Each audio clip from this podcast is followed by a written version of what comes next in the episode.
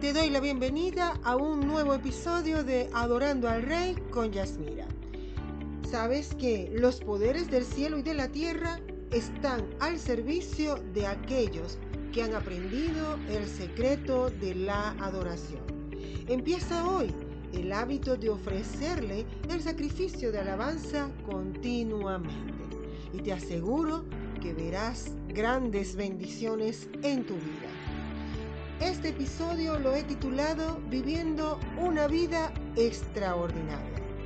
Por una u otra razón, has creído que eres un ser ordinario, ya sea por tus limitaciones, tu pasado, lo que te dijeron que eras y lo que vives hoy en día. Todo esto te ha llevado a pensar que no hay algo asombroso y solo puedes hacer lo que hasta ahora estás haciendo sin darte cuenta que dentro de ti hay algo que te puede llevar a ser alguien extraordinario e ir a un nivel de gloria maravilloso. ¿Sabes que extraordinario es algo fuera de lo común? O sea, que no es ordinario. Entonces, una vez que Jesucristo llega a tu vida, ya no eres ordinario y porque has creído en Dios, tu vieja naturaleza pecaminosa ha pasado y ahora vives en la naturaleza divina. La vida de Cristo ya forma parte de ti. Las sagradas escrituras dicen que las cosas viejas pasaron. He aquí, todas las cosas son hechas nuevas y en otro pasaje del Nuevo Testamento que se encuentra en segunda de Pedro 1 del 3 al 4 dice, con todas las cosas que pertenecen a la vida y a la piedad, nos han sido dadas por su divino poder, mediante el conocimiento de aquel que nos llamó por su gloria y excelencia, por medio de las cuales nos ha dado preciosas y grandísimas promesas para que por ellas llegaseis a ser participantes de la, de la naturaleza divina, habiendo huido de la corrupción que hay en el mundo a causa de la concupiscencia. ¿Qué es vivir una vida extraordinaria? A Dios se le puede agradar cuando vivimos una vida extraordinaria, pero me dirás, ¿y cómo puedo yo vivir de esa forma? Esta respuesta la encuentras en las Sagradas Escrituras. En Primera de Tesalonicenses 4, del 1 al 3, allí está la respuesta. El cómo vivir una vida extraordinaria y solo lo puedes lograr con Cristo y el poder de su Santo Espíritu. Veamos qué dice la palabra. Por lo demás, hermanos, os rogamos y exhortamos en el Señor Jesús que de la manera que aprendisteis de nosotros, como os conviene conduciros y agradar a Dios, así abundéis más y más. Porque ya sabéis qué instrucciones os dimos por el Señor Jesús, pues la voluntad de Dios es vuestra santificación, que os apartéis de fornicación. Es claro lo que le agrada a Dios. Su voluntad perfecta es que te apartes de fornicación, ya que Jesucristo cuando vuelva a venir por su iglesia, Él va a venir por una iglesia limpia y santa, no por una llena de pecados. Esta área es la que se sale de control cuando hay un problema interior. ¿Cuál es esa área? El área sexual. Y la raíz del problema es la falta de temor a Dios. La pureza sexual no es la definición completa de santidad, pero la impureza sexual definitivamente menciona esto. Estas son palabras de Dios para ti.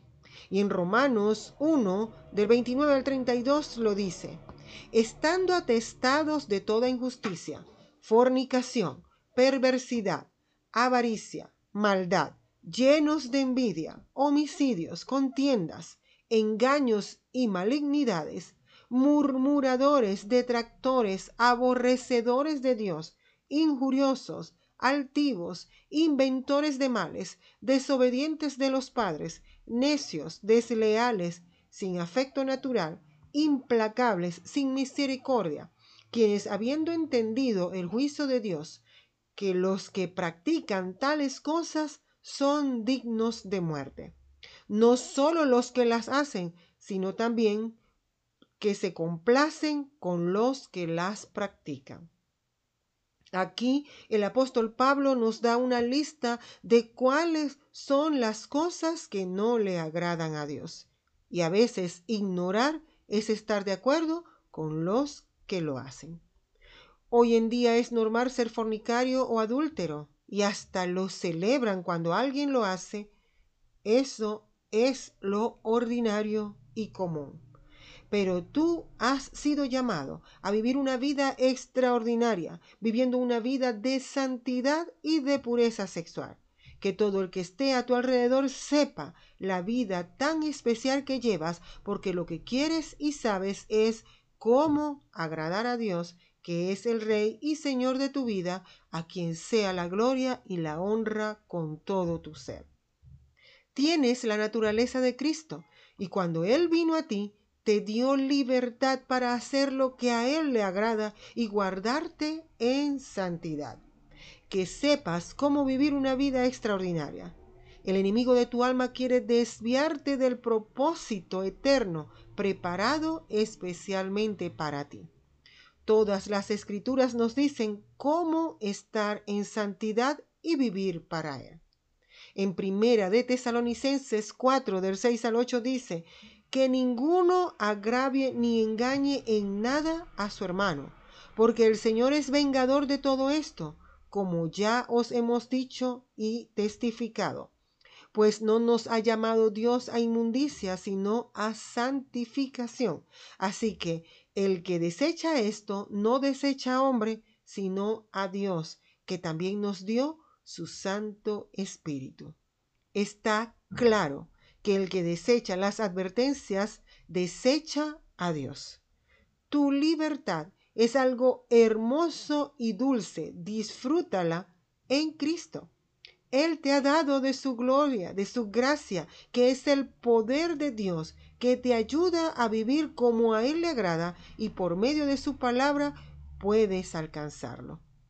En Hechos 15 del 28 al 29 dice acerca de esto porque ha parecido bien al Espíritu Santo y a nosotros no imponeros ninguna carga más que estas cosas, que os abstengáis de lo sacrificado a los ídolos, de sangre, de ahogado y de fornicación, de las cuales cosas, si os guardáis, bien haréis. Pasadla bien.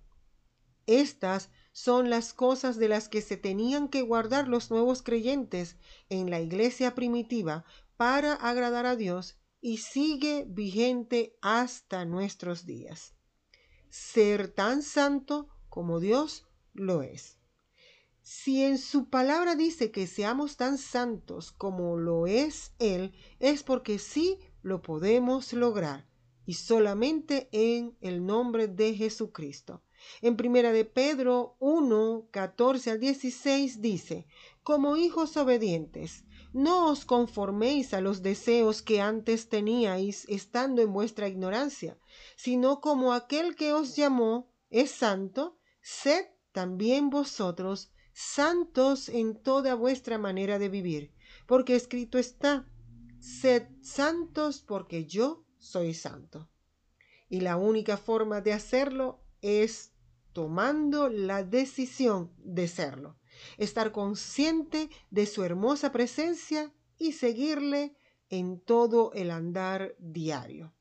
En 2 de Corintios 7:1 lo dice: Así que, amados, puesto que tenemos tales promesas, limpiémonos de toda contaminación y de carne de espíritu, perfeccionando la santidad en el amor de Dios. Existen dos tipos de contaminación, de carne y de espíritu. Tu carne y tu espíritu se contaminan con tus vivencias, con lo que ves, con lo que escuchas y permites que entre a tu corazón. Tienes que limpiarte por medio de la palabra. Esta es el agua que te purifica, que quita todo aquello que te hace apartar de la presencia del Señor y te impide tener una vida extraordinaria delante de Él.